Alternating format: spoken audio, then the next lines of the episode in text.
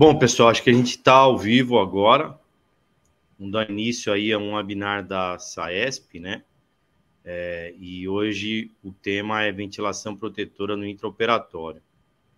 Bom, tá eu, meu nome é João Manuel, eu sou médico anestesiologista e intensivista. Estou junto aqui com o Marcelo Carlucci, que também é médico anestesiologista, e o Dr. Talisson é, médico anestesiologista do Hospital do Servidor Público Estadual. É, nós vamos é, é aqui debater sobre o assunto, né? O doutor Thaleson vai começar a apresentação e depois, no final, a gente vai discutir aqui alguns pontos relevantes relacionados com a, com a palestra aqui do doutor Thaleson. Bom, então acho que a gente pode dar início. Vocês querem falar alguma coisa? Boa noite a todos, boa noite, João, boa noite, Thaleson. Boa noite, pessoal. Acho que a gente pode dar início à apresentação já. Ok, então compartilhe a tela, Thales. Uh, já está compartilhada, eu já vou aqui. Você só me dá um feedback aí se a tela já está aparecendo já. Tudo ok, tá aqui da Tudo ok? Então, beleza, eu vou começar minha aula agora. Ah, deixa eu só colocar aqui, apontador laser, isso. Pessoal, ah, boa noite, é um prazer imenso estar aqui com todos para discutir ventilação mecânica. Eu, João Manuel e o Marcelo Carlucci, que fazem parte do núcleo de terapia intensiva e ventilação mecânica da SAESP. Agradecer a SAESP por é, exatamente por estar promovendo esses esses webinars com, com intenção exatamente de compartilhar conhecimento. E ventilação mecânica hoje vai ser nosso foco, mas principalmente a monitorização da ventilação mecânica no intraoperatório. Quando a gente pensa em monitorizar realizar a monitorização da ventilação mecânica, a gente tem que lembrar que um dos alvos de monitorizar esse, é, é, esse artefato, que, que é o ventilador mecânico, é, sem sombra de dúvida, ter o pulmão como alvo e evitar que esse pulmão venha, por sua vez, ter algum problema durante a ventilação. E os problemas são vários, pessoal, são vários. E normalmente esse alvéolo normal, ele sofre agressões correspondentes à cirurgia, à cirse intraoperatória, a própria ventilação em si pode gerar essas taxas de complicação pulmonar, exatamente pelo estresse do ventilador sendo transmitido para o pulmão e para os micro unidades alveolares, a, a própria hidratação exacerbada, isso tudo vai gerar complicações pulmonares. E tendo um alvéolo ali, é claro, com aumento da sua permeabilidade e aumento do seu grau de lesão. É importante que tudo isso vai trazer distúrbios de troca e distúrbios ventilatórios no período uh, perioperatório né, e pós-operatório.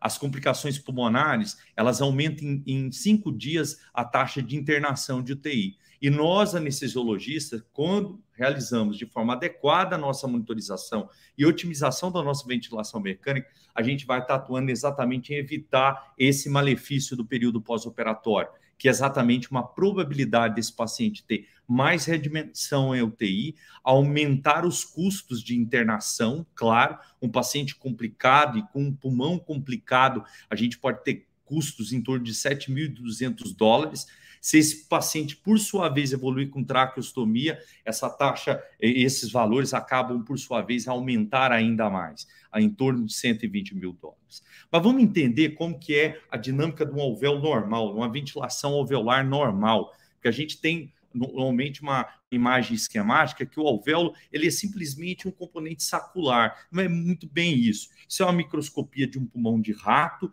num pulmão ainda não lesado. Observe como tem expansão. Essa expansão tem um componente dependente da elastância alveolar e da complacência. Observe como existe um fluxo capilar adequado nesse pulmão, isso ainda sem agressão, uma agressão que pode ser uma injúria pulmonar aguda, até mesmo uma pneumonia. Agora, reparem um pulmão lesado. Olha como que tem alvéolos que abrem muito mais do que os outros, alvéolos que têm diferença de elastância e diferença de complacências. Isso, claro, quando a gente dá alto volume corrente, observe como isso piora mais ainda no alvéolo desse paciente. Olha como esses alvéolos estão abrindo ainda mais. Isso é mecânica. Isso é um mechanical power traduzido exatamente em cima desses alvéolos, gerando lesão. para se entender ou ter o conhecimento da monitorização da ventilação mecânica, é fundamental a gente ter no nosso raciocínio a primeira curva de pressão-tempo. Essa curva de pressão-tempo é derivativa do modo ventilatório VCV. Essa curva de pressão-tempo vai trazer vários pontos cruciais na nossa ventilação mecânica e na nossa monitorização da ventilação mecânica. O primeiro ponto que a gente pode ver ao longo do tempo que o ciclo respiratório é executado, nós vamos ter inicialmente uma pressão de pico, que é equivalente à pressão das grandes vias aéreas, uma pressão de platô, que é equivalente ao componente alveolar, ou seja, eu estou medindo o sistema alveolar, o componente de pico, eu estou medindo o sistema canalicular, e é claro, nessa própria curva do, do modo VCV, pressão, tempo, é pressão ao longo do tempo, pressões variativas. Eu vou ter aqui, derivado dela, um, a pressão de platô, que é equivalente à pressão alveolar, e sub, subtraindo a platô menos a PIP, eu vou ter o componente elástico, que é exatamente um dos pontos uh, de norte para evitar lesão pulmonar nos pacientes cirúrgicos. Isso daqui é um exatamente esforçando ainda, trazendo é, mais uma vez, essa curva de pressão-tempo. Esse é um paciente bem alterado. Observe que tem pressões de pico alta, 40, pressões de platô aumentada. Isso provavelmente um paciente que tem uma impedância alveolar comprometida. As complacências, uh, pessoal, ela é derivada exatamente de um cálculo que faz parte da nossa rotina de ventilação mecânica. Ou seja, a complacência estática que é derivada de um ponto de ausência de fluxo onde eu vou ter meu, a minha pressão de platô. A, a complacência estática é calculada pelo volume corrente dividido pela driving pressure. Como eu tinha dito, exatamente pegando o platô menos a PIP, eu vou ter essa pressão de distensão, essa pressão a, a, a, de componente da impedância alveolar. A gente sabe que a complacência estática é derivativa do meu volume corrente dividido pela minha drive pressure. Aqui, nosso paciente com uma complacência estática bem reduzida, o normal variando de 50 a 80 aí como referência. A resistência de vias aéreas ela é calculada pela pressão de pico menos a pressão de platô, a P pausa. Isso dividido pelo fluxo. Nosso paciente aqui com fluxo normal, perdão, uma resistência normal, mas uma complacência baixa e provavelmente uma elastância aumentada. Esse paciente tem classicamente um distúrbio restritivo. Mas para aferir essa pressão de de platô, nós precisamos fazer uma pausa, uma pausa adequada, uma pausa inspiratória de 2 a 3 segundos. Normalmente a gente ajusta isso no nosso ventilador mecânico, colocando aquele botãozinho que está lá bem embaixo na monitorização da ventilação, que é o tempo de pausa inspiratória. Esse tempo a gente vai jogar em de 50% e a gente vai ter exatamente após o pico uma pausa correspondente à pressão de platô que é aferida. Mas precisamos fazer essa pausa adequada, pessoal. Uma pausa feita num tempo inferior, um tempo inadequado, vai, vai expulsar uma pressão de platô que não é condizente com a realidade. Aqui nós temos um paciente que tem uma pressão de platô em torno de 20, e quando a pausa foi ex executada de forma adequada, ela ficou em torno de 15. Então, precisa fazer a pausa adequada. E a pausa tem que ser feita com ausência de movimento inspiratório e movimentos respiratórios e também não pode ocorrer vazamento, porque esse vazamento vai falsear aquele fluxo zerado ali presente. Aqui um paciente com uma, uma pressão de platô mostrada em torno de 15, né, por torno de 10, e quando for aferido de forma adequada, ela traduzia em torno de 15. Dessa drive pressure que eu estou tanto uh, pegando o pé em cima dela, nós temos que exatamente a nossa meta no intraoperatório é trabalhar com valores abaixo de 15 13. A maioria dos valores são derivados do estudo histórico do professor Amar, onde foi exatamente pacientes expostos a ventilações com alta PIP, baixa PIP e alto volume corrente e baixo volume corrente. O grupo de paciente que já possui lesão pulmonar, no caso, grupo de pacientes com sim desconforto respiratório agudo, que tinha drive pressure acima de 15, tinha alta associação à mortalidade. Então, esse é um estudo que foi um grande divisor de água em trazer que os pacientes que tinham pressão de distensão, a drive pressure aumentada, tinha alta associação à mortalidade. E isso, se a gente, claro, extrapolar para o paciente cirúrgico, a gente observa que esses pacientes também têm uma tendência a maior complicação pulmonar no período pós-operatório, quando a gente trabalha com pressões de distensões aumentada. Normalmente isso é derivado de um paciente que trabalha, que é exposto a um volume corrente exacerbado, ou seja, não utilizando a meta de volume corrente pelo peso predito exatamente adequado. Ou seja, utiliza-se pelo peso real e aí a gente vai ter hiperdistensão alveolar. Tem diferença dessas complacências?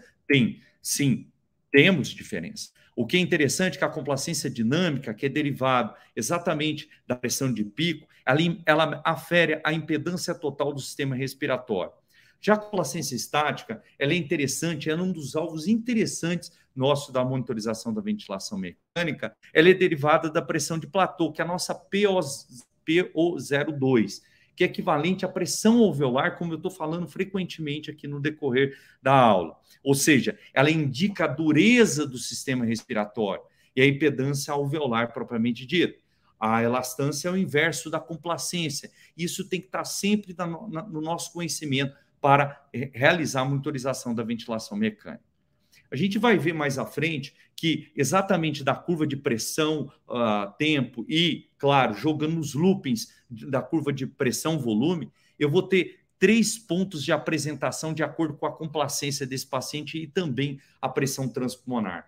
Os pacientes que têm fibrose pulmonar ou, por sua vez, por sua vez, pacientes com capacidade residual funcional baixa e, claro, com elastância aumentada, eles têm uma curva de pressão uh, de pressão transpulmonar e volume desviada para a direita. Esse é o exemplo de paciente com fibrose pulmonar e também o paciente obeso, a gestante entraria nesse conceito.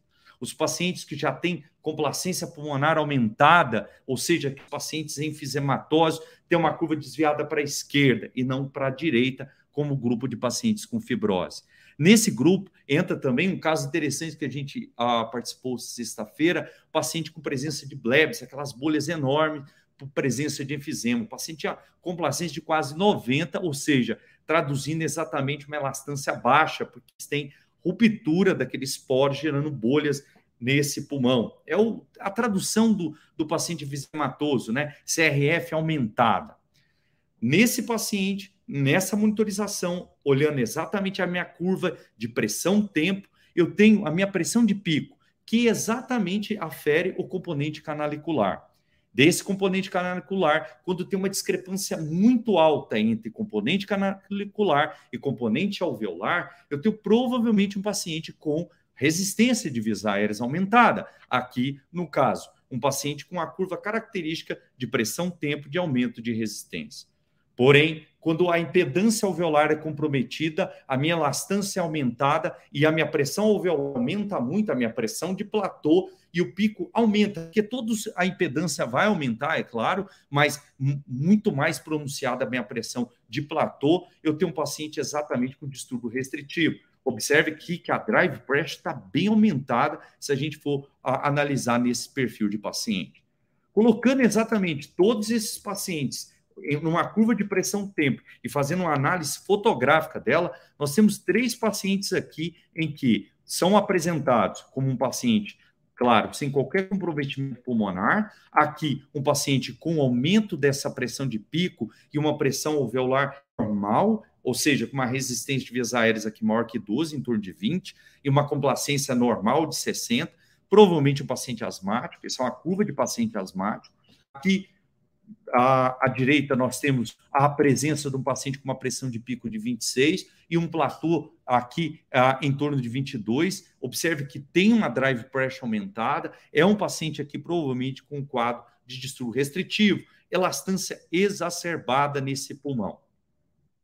Derivada ainda da análise dessa curva de pressão-tempo, eu consigo obter mais coisas ainda da minha ventilação mecânica, mais conteúdos que facilitam e identificam pacientes que estão ou com hiperdistensão alveolar, que, é, por exemplo, é muito volume corrente, o excesso de PIP, ou eles estão exatamente numa situação com baixa PIP e com pulmão com a telectasia, com a CRF comprometida.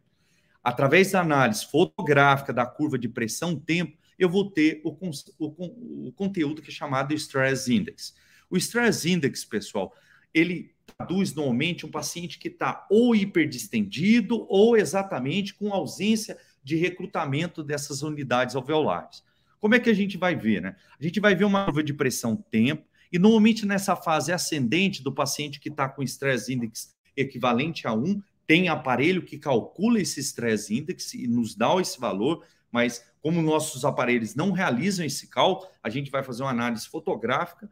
O paciente normal ele tem uma curva mais linear de ascendência, ou seja, aqui nesse ponto da, da pressão 1 até a pressão 2, ele tem exatamente uma curva ascendente, linear, retilínea. Quando a gente vê um paciente que está com hiperdistensão alveolar, porque ele está com volume corrente excessivo, ou ele está com PIP excessiva, normalmente isso é bem visível em pacientes com fibrose pulmonar que estão trabalhando com alta PIP, alto volume corrente, eu vou ter essa apresentação da curva de pressão-tempo nessa fase que deveria ser linear, ela acaba ficando exatamente com essa com essa covinha aqui apresentada. No grupo de pacientes, exatamente com ausência de recrutamento, com déficit de PIB melhor, que precisa até mesmo de um recrutamento, se claro, e evidencia uma PF, uma relação PO2 baixa, PF baixa e, claro, dessaturação, esse é o grupo de pacientes com stress index menor que 1. Observe como que a curva de pressão tempo está bem característica né, de um paciente que está com, um, com ausência de recrutamento. Isso aqui é um modelo animal que foi feito um experimento. Observe aqui no gráfico, nas curvas de pressão, tempos acima e abaixo, o que vai acontecer com esse modelo animal. Esse paciente aqui é um paciente classicamente que ele tem um stress index menor do que um, observe como tem aquela, aquela convexidade característica, né? É um, é um, um modelo que está exatamente precisando de PIP. Ele está trabalhando com uma PIP de 8 aqui, mas parece que essa PIP não está sendo adequada. Está precisando o quê? Recrutar, melhorar essas unidades alveolares. Na curva de, da direita, a gente tem esse mesmo modelo animal que foi exposto com uma PIP aumentada, observe com uma PIP de 18 recrutada, e observe como ficou linear essa curva de pressão-tempo. No modelo inferior, nós temos um, um, modelo animal que apresenta uma PIP de 10 e um stress index maior que 1. Ó, lembra aquela situação que eu mostrei, que é como se fosse aquela, aquela, aquela apresentação não linear do stress index. Esse paciente aqui, ele está precisando exatamente de uma redução dessa PIP. Eles fizeram experimento e jogaram esse, esse modelo animal sem PIP, zibado, é, é, zipado, com exatamente com estresse index em torno de 1. Ou seja, o problema ali era a PIP excessiva em cima desse modelo. Se vocês querem guardar exatamente as intervenções que podem ser ah, realizadas após a análise fotográfica da curva de pressão-tempo, nas três apresentações, nós temos que o paciente que tem um stress index menor que um, eu vou aumentar essa PIP e vou considerar até mesmo recrutamento nesse paciente. A apresentação da curva de pressão tempo é essa daqui, ó. ó é exatamente essa apresentação. Quando nós temos uma curva de pressão tempo que está bem linear, bem retinha, né? Nós temos o stress index igual a 1, você vai ficar quietinho, vai lá, ver se, é, dá uma olhada se, se o volume corrente está adequado, se a PIP está adequado, você não vai manipular muito esse pulmão. Porém, quando o seu stress index está maior do que um, você vai dar uma pausada e vai falar assim: peraí, será que eu estou dando volume corrente maior do que a, a, maior do que o peso predito desse paciente? Será que eu não estou com uma, um platô muito alto, uma drive pressure alta, a PIP está excessiva? Eu vou fazer essas perguntas quando a minha curva tem exatamente, exatamente essa presença, eh, essa apresentação aqui na curva de pressão tempo. Outro, outra análise que é fundamental durante a minha monitorização da ventilação mecânica é a curva de fluxo-tempo. Essa curva ela é apresentada com um ponto inspiratório e um ponto expiratório. Então, a fase inicial é a inspiração. Após a pausa, eu vou ter a minha expiração, e essa expiração, caracteristicamente, ela tem que zerar até esse ponto da linha apresentada de curva de fluxo-tempo. Ok. Quando essa curva Exatamente. Ela não zera na fase expiratória. Eu estou lá fazendo a monitorização da minha ventilação, fazendo exatamente uma análise uh, dessa curva e observo que essa curva não está zerando. É um paciente DPOC que acabou de despertar, está com, uh, por exemplo, com bloqueio neuromuscular residual, está com frequência respiratória alta e volume corrente baixo. Esse paciente, provavelmente, quando não está zerando, ele tem a presença de uma autopip. E autopip, pessoal, ela é maléfica, ela gera decréscimo do débito cardíaco, gera redução da pré-carga desse paciente e pode gerar malefícios aí, até óbito desse paciente. Cuidado, paciente DPOC, com bloqueio neuromuscular residual e exatamente com, com essa expiração que não está se completando. Essa PIP, essa ausência de, é, de expiração completa vai gerar auto-PIP no paciente cirúrgico. Quando a gente olha aqui exatamente a curva de pressão-volume, que é uma, o, o looping, que é fundamental também na nossa ventilação, né? na nossa monitorização da ventilação, tem dois pontos que a gente gosta de trazer: o ponto de inflexão inferior, o ponto de inflexão superior. O ponto de inflexão inferior ele é quase equivalente quando ele está muito arrastado de um paciente que tem ausência de recrutamento, ou seja, não teve abertura dessas unidades alveolares. O ponto de inflexão superior, quando ele está muito agudo, muito a, a, a, fechadinho ali na ponta, com uma imagem característica de bico de pássaro, que eu vou mostrar à frente, é um paciente provavelmente com hiperdistensão, ou seja, extremos, né? Um paciente com ausência de recrutamento, um paciente hiperdistendido. A fase inspiratória ela vai partir de uma PIP que você está empregando. Nosso modelo aqui está sem PIP, partiu sem PIP. Ele vai fazer uma inspiração e vai terminar com uma expiração que tem que fechar. Essa curva tem que inspirar e expirar fechando. Se não fecha, provavelmente tem vazamento. E essa curva também traduz pacientes com problemas pulmonares, ou seja, se a gente for analisar a curva de pressão, volume, quanto mais desviada para a direita essa curva, eu tenho um paciente com menor complacência e maior elastância. Quanto mais desviada para a esquerda, eu tenho um paciente com maior complacência e menor elastância. O grupo enfisematoso seria aqui o grupo idoso, o grupo obeso, gestante a, e com ARDS estaria aqui desviado para a direita. E também o paciente obeso, por exemplo, exposto à videolaparoscopia. Isso cai ainda mais por causa do pneu peritônio, traduzindo em, é, em redução da CRF pulmonar. Como eu tinha dito, quando eu tenho essa alteração aqui com hiperdistensão, uma imagem característica, que é um paciente normalmente que está com alto volume corrente, com um pulmão que já tem uma elastância aumentada e complacência baixa, ele vai ter essa imagem característica, a imagem bico de pássaro, ou seja, traduzindo hiperdistensão. Isso é o paciente lá com alteração do stress index. Ou seja, se a gente juntar o stress index desse paciente, o stress index alto, né? Eu tenho aqui um paciente também na curva de pressão volume com a imagem bico de pássaro, ou seja, juntando os dois pontos, a gente aumenta a acurácia aí da, da monitorização da ventilação mecânica. Outra imagem que a gente tem e obtém aí durante a nossa monitorização da ventilação mecânica é a nossa curva de fluxo-volume.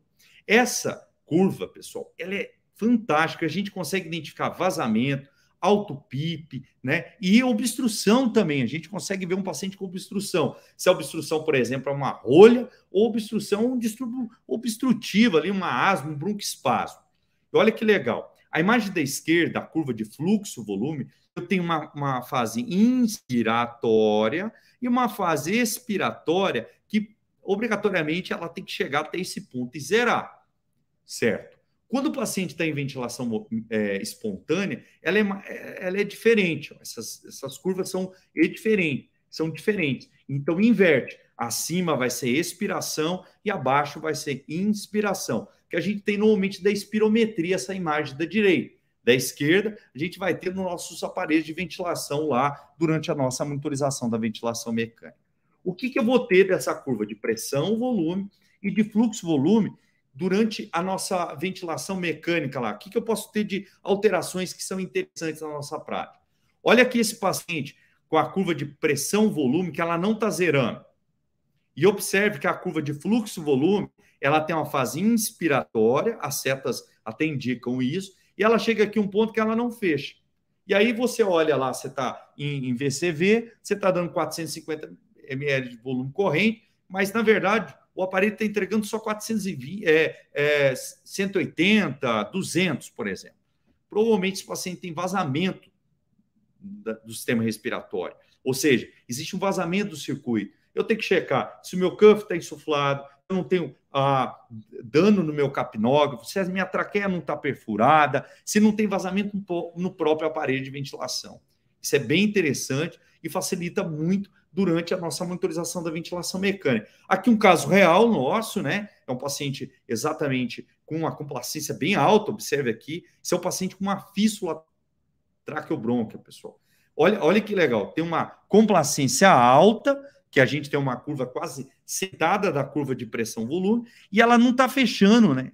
Quando a gente vai na curva de fluxo-volume, ela não está fechando adequadamente. Isso é um paciente com uma fístula, e uma fístula de um débito mais ou menos de 100 ml aqui, né? Gente está ofertando em torno de 450 e está vazando 100 ml aí nesse paciente. Beleza? Um outro ponto que eu acho bem interessante da utilização da curva de fluxo-volume é utilizar ela para alocar a máscara laríngea e adequar quanto de vazamento nós possuímos. Ou seja, aqui nós temos uma curva de fluxo-volume que ela está zerando, ou seja, a quantidade de vazamento é zero. Quando a gente joga para a direita, nessa curva aqui, na curva B, nós temos aqui um vazamento de 100 ml, que é bem visível aqui na minha curva de fluxo-volume. Na outra curva, eu tenho um vazamento muito pequeno de 10 ml. Às vezes nem tra traz tanta repercussão. Ou seja, aqui que foi feito? Foi feita a alteração da pressão da máscara, ou seja, ele ajustou a pressão do cuff da máscara durante a utilização.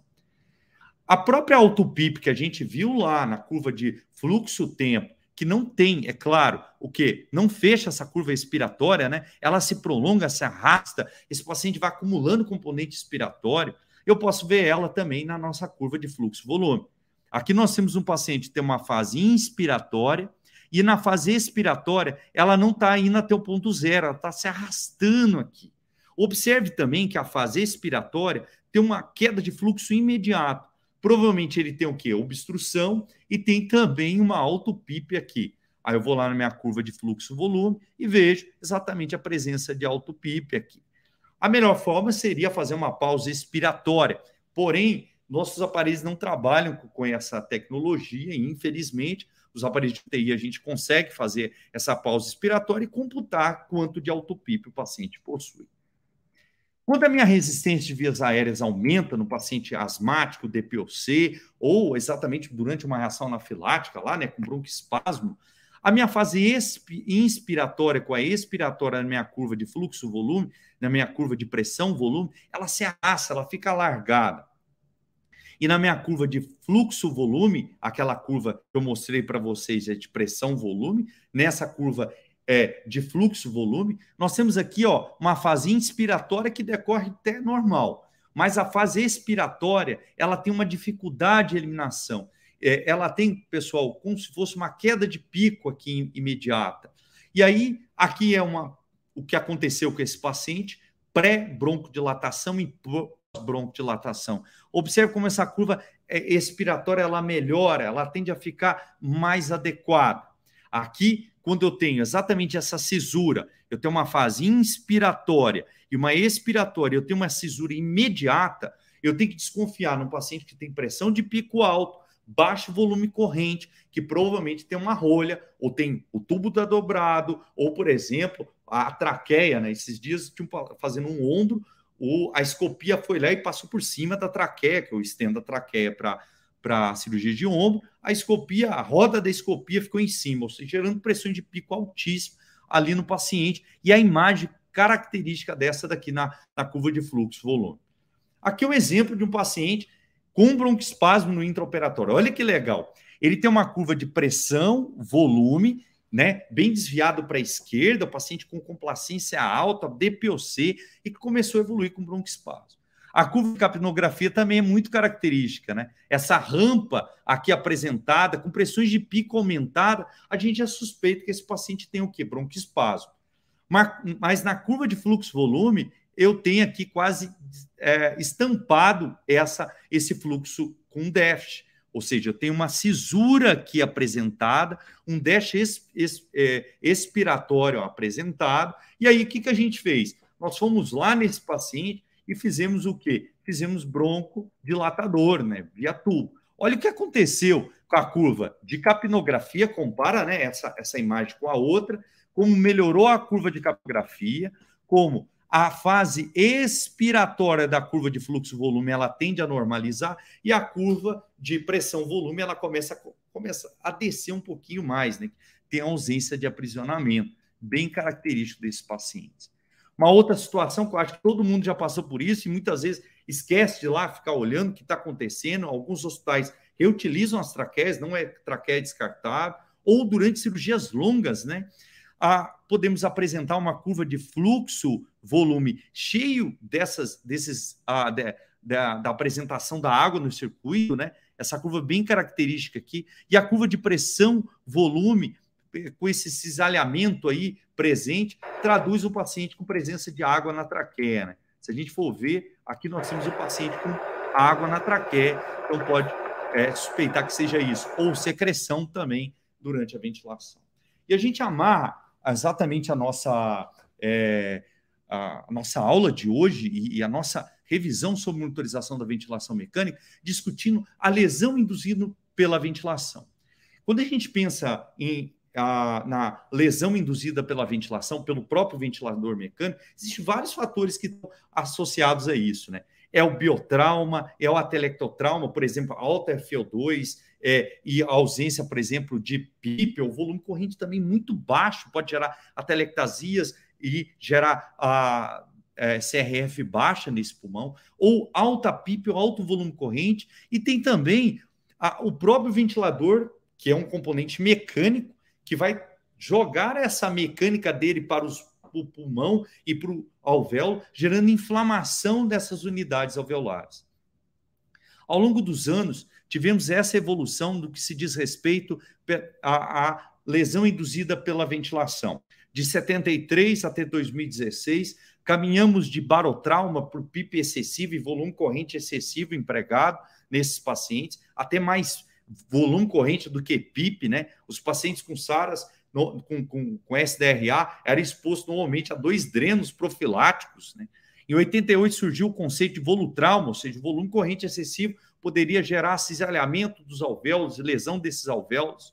O atelectotrauma, que é o biotrauma associado ou toxicidade de oxigênio, ou também, a, porque a toxicidade de oxigênio gera o que? A atelectasia de absorção ou baixo volume corrente, ausência de PIP poderia gerar telectotrauma.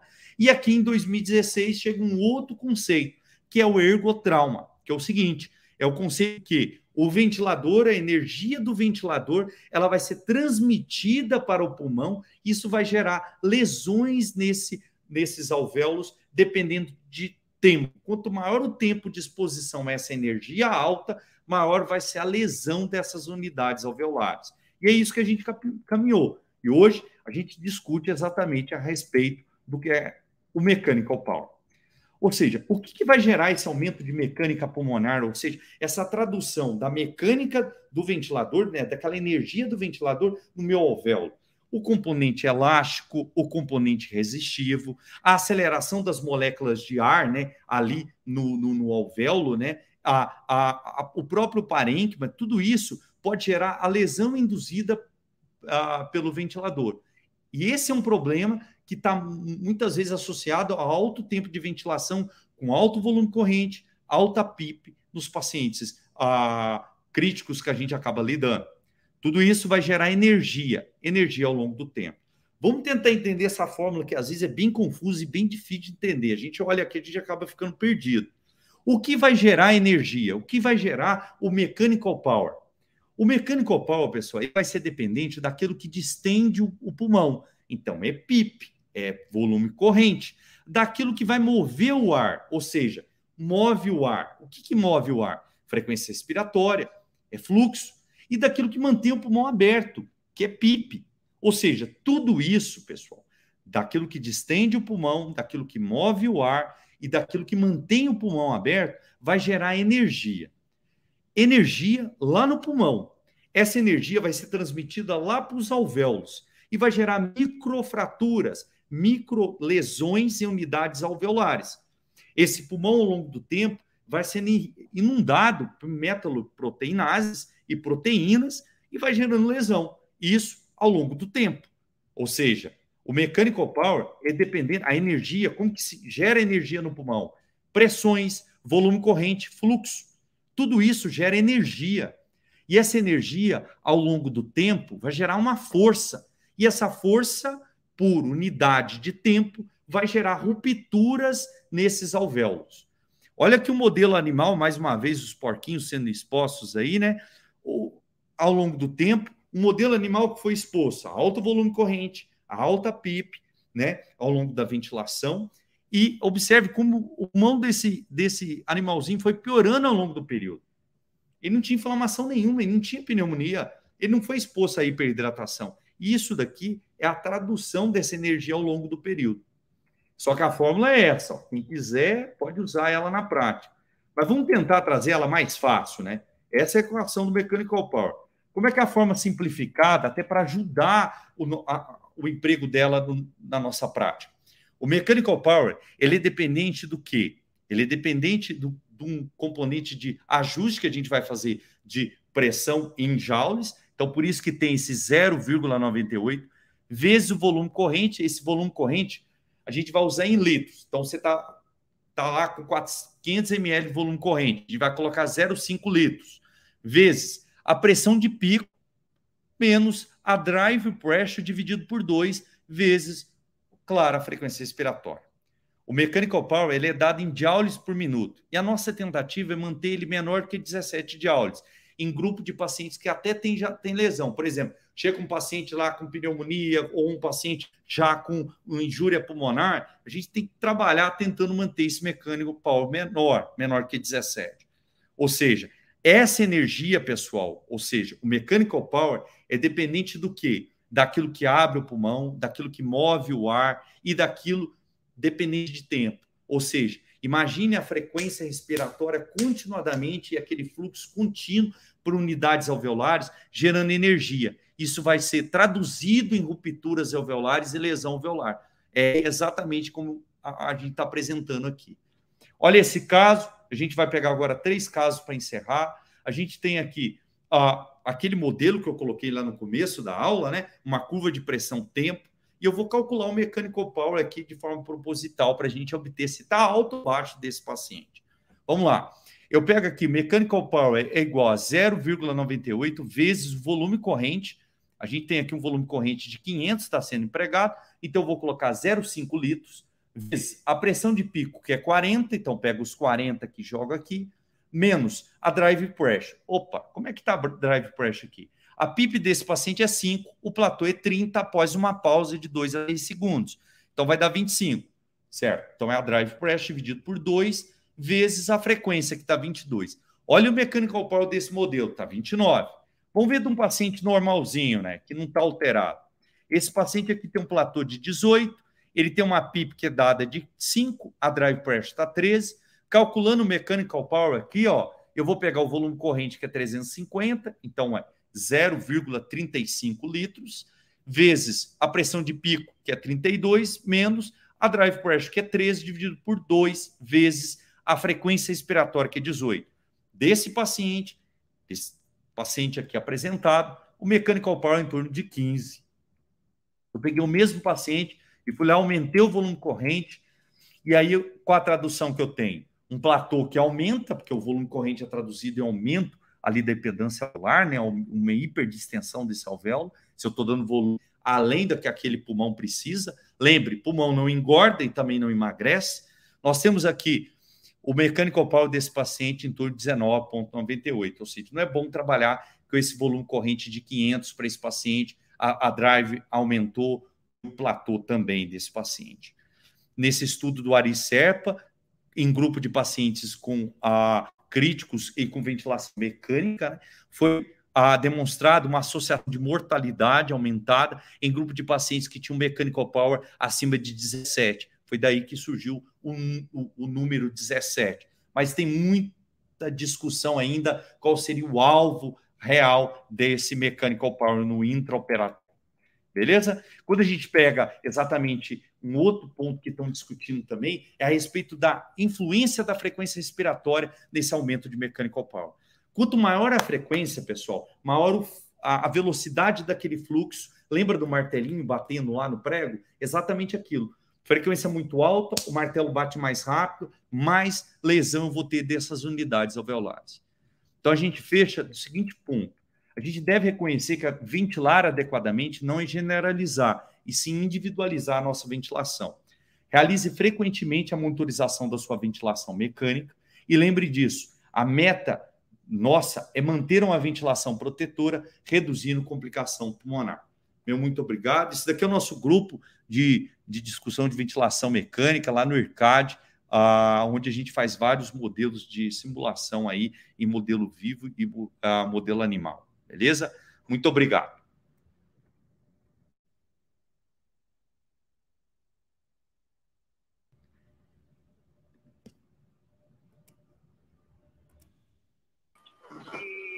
Bom, obrigado, Thalisson, aí pela excelente aula, né? É, que você acabou é, dando aqui para a gente nessa oportunidade.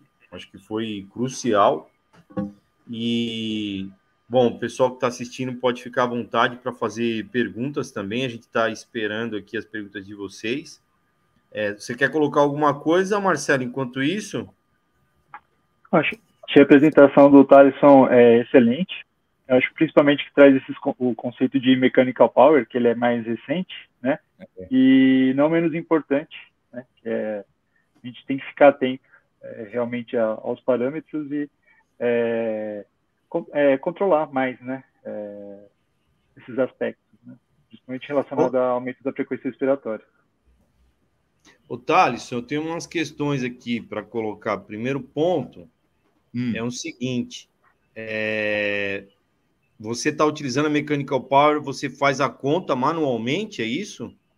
Isso, João. A pergunta tua é boa, porque às vezes a gente fala uma coisa na aula e não faz na prática, né? Isso. Então, por exemplo, aquele grupo de pacientes obesos, ventilação mecânica, em vídeo laparoscopia, que a gente vai ajustando a PIP ideal dele e o volume corrente, eu procuro calcular o mechanical power para tentar manter ele o mais baixo possível. E veja a interferência que a PIP está dando nesse mechanical power e a frequência.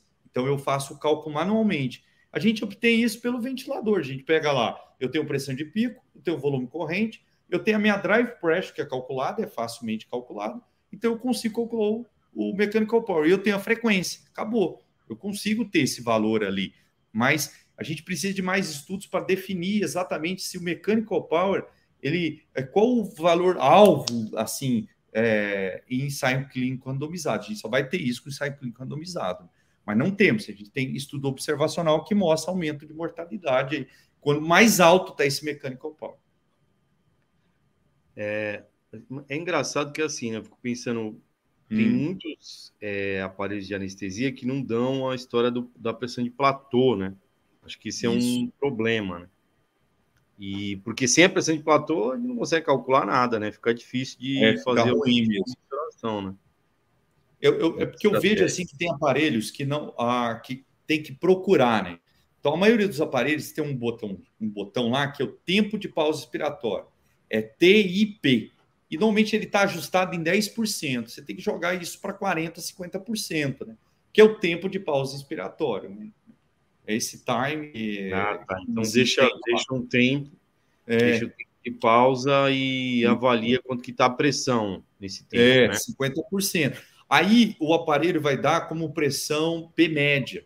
Eu, eu vi até recentemente, naquele aparelho da, da Dragger, que é o Fabius mais antigo, ele tinha, ele tem esse botãozinho, você tem que apertar lá e jogar para 40%, 50%. Aí ele vai te dar uma P média, porque ele está fazendo a pausa e você vai estar tá utilizando nisso.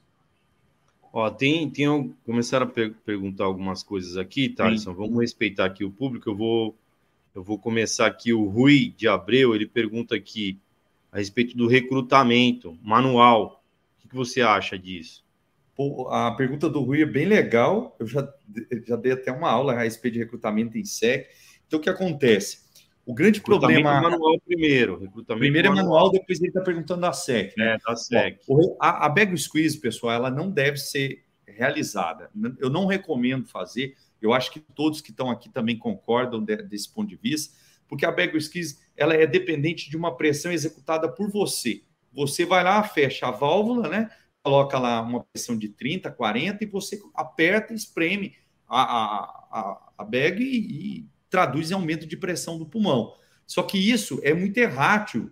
Teve um estudo que pegou a partir da corte de Las Vegas mostrou a, a associação aumento de complicação pulmonar em obeso e imortalidade com defeito a bag squeeze. Então, não recomendo. Como é que eu recomendaria? Por exemplo, é você simplesmente gerar a válvula, deixar em 30, né? Você vai fazer um recrutamento incremental nesse paciente. Ele está lá com uma PIP de 8, bota, bota, coloca a válvula em 30, você vai dar 30 de pressão ali, e você vai aguardar o quê? O aumento durante 30 segundos desse paciente da pressão inspiratória. Feito isso, fecha a válvula, vai lá e incrementa a PIP. Mas a back squeeze não, pessoal. Existem milhares de formas de recrutamento. É bem difícil aí. A outra é como fazer a proteção em SEC.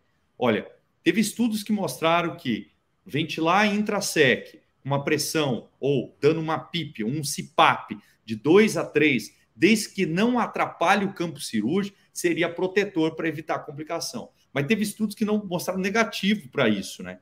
É, exatamente o grupo com recrutamento a, pós é, intrasec, é deixar lá o pulmão armado, ou seja, é, open lung no intrasec. Então teve estudo que foi negativo. Tá, isso está bem difícil ainda. A minha rotina é trabalhar nesses pacientes no intrasec com algum grau de PIP. Então eu deixo normalmente os aparelhos que eu trabalho, tem um botão CPAP, então eu deixo lá entre 2 e 3 e vou dialogando com a equipe cirúrgica. Claro que uma Revasc com uma Maria DA é difícil trabalhar com um pouquinho mais de PIP ali intrasec, porque vai atrapalhar o campo cirúrgico dele. Agora, se não atrapalhar a equipe cirúrgica, vou de boa, eu acabo trabalhando exatamente com isso. Trabalho com algum grau de PIP, eu não deixo ali zipado, desligado. Outra coisa que eu não faço é, é, é desconectar o aparelho, o paciente do, do ventilador, né? Você vai levar mais é, lesão ali nesse alvéolo. Né? Tem outra pergunta aí, né, João? Tem mais duas perguntas. Acho é. que o Marcelo, você quer. É, é uma pergunta do, do Fábio, né? Pensando no dano no causado pela ventilação mecânica e na fórmula mostrada, qual causaria mais dano? Altos volumes resultando em altas pressões ou alta frequência? Então, Fábio, Fábio. É, é, essa pergunta é, é, é, é a, pergunta de um milhão de dólares. Essa é a pergunta de um milhão. Eu acho que o, é a pergunta que o João faz e que o Marcelo também faz. Qual que é pior? Qual que é pior? Então, uh, existe os pesquisadores italianos foram os inovadores em relação a isso. O Ari Serpa, que é brasileiro, também trabalhou nesse sentido. É, e tem um grupo que defende que a frequência respiratória seria o mais lesivo de todos. A alta frequência geraria fluxo alto. E tem grupo que traz que o volume corrente exacerbado poderia gerar mais aumento da energia e mais lesão. Então, o Brasil, o Brasil, é. viu, Thaleson? O ah. pessoal acredita muito em altas pressões, né? Então, é. É, aqui é levado em consideração isso um pouco, mas isso é seria o tempo inteiro. Né?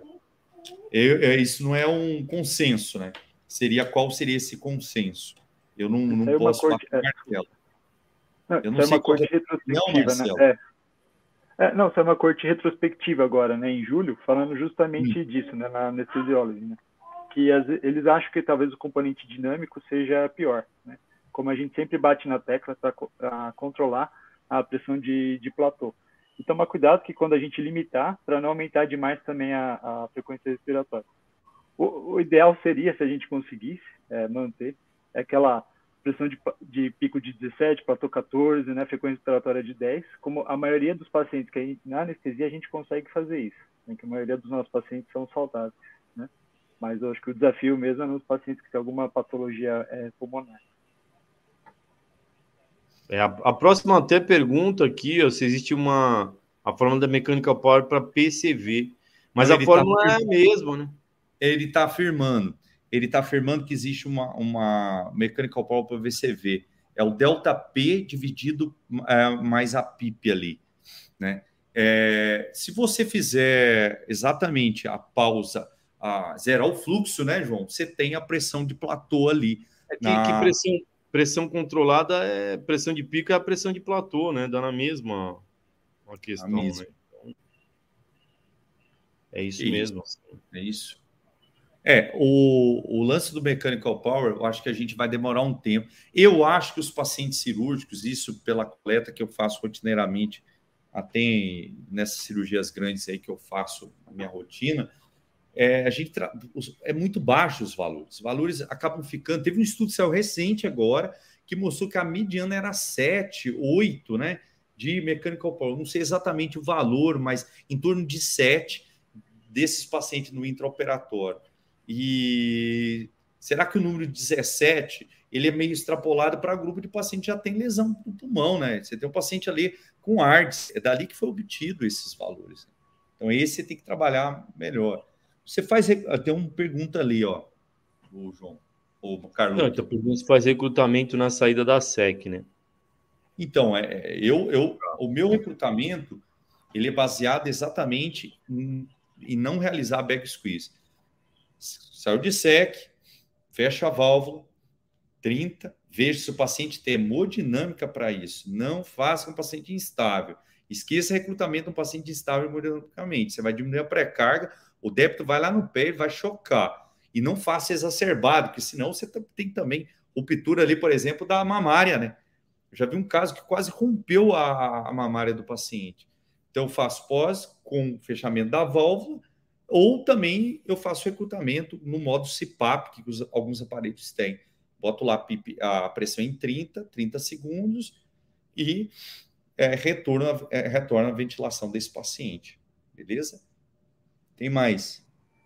Aí está escrito lá que a relação lá do tempo de pausa de 40% a 50% se deixa o tempo, tempo todo, Thales. Ah, o Fábio está fazendo aqui, ó, ó. Pergunta dele, ó. Não, a, de cima, de cima. De cima. Ah?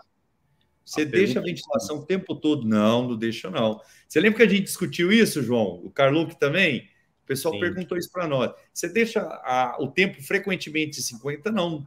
Você vai deixar o paciente constantemente em pausa inspiratória? Não, você pode trazer lesão para o paciente. Então, Tem só, volta... um... ah, só queria acrescentar uma situação. Quando você deixa o tempo ah. de, de pausa, você inverte a relação, às vezes, do paciente. Exato. Isso pode aumentar o CO2, então não é indicado. É, se você for determinar, assim, colocar, você tem que colocar um tempo menor de pausa, sei lá, 20%. É. Porque algumas pessoas querem deixar a pausa porque acham que melhora a troca de oxigenação. Existe esse questionamento. Exato. Isso não é, não é conclusivo, mas tem, tem até experts que falam a respeito desse assunto. Não uhum. tem recomendação para isso, mas se forem deixar o tempo de pausa tem que ser pequeno e também tem que monitorizar a relação em Zs, tá? Porque senão você pode ter um problema e aumentar muito o tempo inspiratório. É, Aí a, a, próxima aqui, ó, o Fábio, ele pergunta na videolaparoscopia robótica, tem um aumento de CO2 do drive pressure. É, já está quase que sempre no limite. Ah, fica lá na, na trave, porque acho que o paciente fica em posição de trem, né? Aí só para só com frequência respiratória para tentar manusear isso aí. Aí o que, o que, o que eu falo é o seguinte: é por isso que eu perguntei para o Thaleson né, anteriormente, depois eu vou, vou ver a opinião dele. É calcular a mechanical power, porque às vezes né, você consegue reduzir um pouco os outros parâmetros e você deixa a mechanical power mais baixa. Então, acho que vale a pena nesse sentido, né? Você até aumenta a frequência respiratória, mas com uma mechanical power mais favorável. Não sei o que o Thaleson acha. Não, eu, eu penso o seguinte: antes de pensar exclusivamente no, no, no pulmão, eu pensaria o que está mais abaixo do pulmão, que é o abdômen. Eu pensaria em pneu exacerbado, ou às vezes posições, sabe, gritantes, de colocar o paciente quase para cima. Ou não tem como você trabalhar um pouquinho menos, reduz o pneu, reduz esse fluxo aí do, do seu pneu, vamos tentar, vamos achar mais o doente, vamos melhorar outras coisas. Se nada der certo, aí a gente vai tentando melhorar esse pulmão. O meu ponto de vista é esse, João. Eu sempre busco começar primeiro no erro do pneu, porque a maioria das vezes o cara está lá com 17, 18 de pneu de pneu é, Estou considerando que está tudo adequado, é isso que eu. Não, se está tudo adequado, eu vou tentar. Se ele está. A gente vai ter que deixar essa relação de um para um, que eu faria isso. Deixaria esse paciente aumentaria, estaria aumentar um pouco a frequência sim, e faria o cálculo do mecânico ao pré e pós, porque você precisa de, do mecânico antes do pneu e da posição, porque você trabalha com tendência, é o lance da drive pressure. A gente discutiu isso uma vez, até lá no Copa, e foi, foi direto. O professor Paulo Pelosi disse: olhar como tendência a drive pressure em grupo de paciente obeso, porque ele já tem naturalmente aumentado. É, lembrar que essa pressão intraabdominal não vai só para o pulmão, vai muito para a caixa torácica. Então, Exato. a drive pressure vai, vai aumentar, né? Então, não precisa ficar com aquele valor de 15 como se fosse é, é um valor absoluto. Né? Lembrar que é, grande parte é transmitido para a caixa torácica e não para o pulmão. Bom, tem uma outra questão aqui que pergunta se, se você utiliza volumes ba fluxos baixos e a FO2 também mais baixo, fluxo baixo de 0,5, 0,7. Então, e eu, FO2. Eu uso, eu uso quando eu estou fazendo venosa. Se eu não tiver, eu não uso. E FI eu uso a menor possível, capaz de garantir a, a saturação alvo, PF boa, saturação venosa. Aquele perfil, o perfil de paciente que eu faço é o perfil de paciente crítico, paciente cirurgia de grande porte. Então, nesse paciente eu trabalho com a menor possível para evitar exatamente hiperóxia. A hiperóxia é danoso, pessoal. Né? Hiperóxia gera a telectasia de absorção, né? A gente pode gerar aumento da complicação pulmonar também desse doente, trabalhar com FI 100%, né? Então eu trabalho com a menor FI, ou seja, uma FI em torno de 40 ali 50, sim, capaz de garantir uma boa saturação. E é isso, o fluxo, eu trabalho com fluxo mais baixo quando eu estou fazendo venosa total. Eu não entendi, Thaleson, qual que é a relação da venosa total com fluxo baixo? É porque eu não estou usando inalatória, né? Mas e na inalatória não pode utilizar também? Fluxo não, baixo? É, é, é, até bom trabalhar até com fluxo um pouco mais alto, exatamente por causa da possibilidade do composto A, né? né? Quando você, você trabalha com tempo fluxo... de equilíbrio, né? É, é. Se utiliza Exatamente. baixo equilíbrio, é mais demorado. É. Ah, Aí, mas é que você está pensando só no Seborani, né? Só com utilização é. de Seborani. Né? É, exatamente, né? Ou não, em qualquer inalatório, né? Carlos, eu acho que pode falar melhor. Mas composto é, A é. só está relacionado com Seborani, né? É, isso, é, composto A, Seborani, mas eu, eu, penso mais no tempo de equilíbrio mesmo, né? Se você utiliza baixo fluxo, a constante de tempo demora mais para você alcançar o equilíbrio, então ah. eu prefiro é, também trabalhar com mais altos e às vezes é difícil você começar com fluxo mais alto, depois abaixa, né? Então, acabo deixando um pouquinho. Beleza. Entendi. Bom, então perfeito aqui, pessoal. Eu acho que a gente já está com uma hora aqui de, de, de aula. As perguntas é, se encerraram por aqui por enquanto. Eu acho que a gente podia é, deixar aí um as considerações finais, ok? Para a gente finalizar aqui nosso webinar. É, acho que vou começar com o Carlos, Carluc primeiro, Thalisson. Ele dá as considerações dele e depois você fala as suas. Beleza. É, eu acho é, fantástica a ideia do webinar, né? Para às vezes a gente fica, como a gente sempre comenta, concentrado em monitorização hemodinâmica, esquece da parte respiratória, principalmente porque a gente não acompanha o paciente no, no pós. Né? Então, trazer esses conceitos de monitorização e cuidado são é, extremamente é, importantes. Thalisson.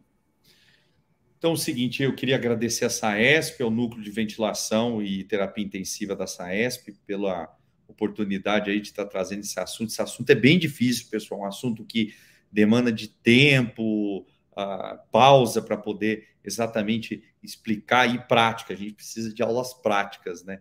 A gente tem o nosso curso de ventilação lá, né? Que ocorre anualmente lá. Convidar todos a participar.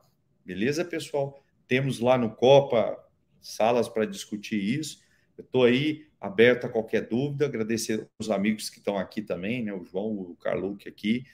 E até a próxima, viu, pessoal? Bom, então para finalizar, eu também queria agradecer todos, né? Principalmente aí congratular o Thalisson pela aula, excelente aula. É, obrigado pela participação aqui do público, muito boa aqui as discussões que a gente pôde levantar. E dou boa noite aí a todos vocês. Até o próximo webinar. Tchau, tchau, pessoal. Boa noite, pessoal. Tchau, boa obrigado. Noite. Tchau, tchau. Tchau.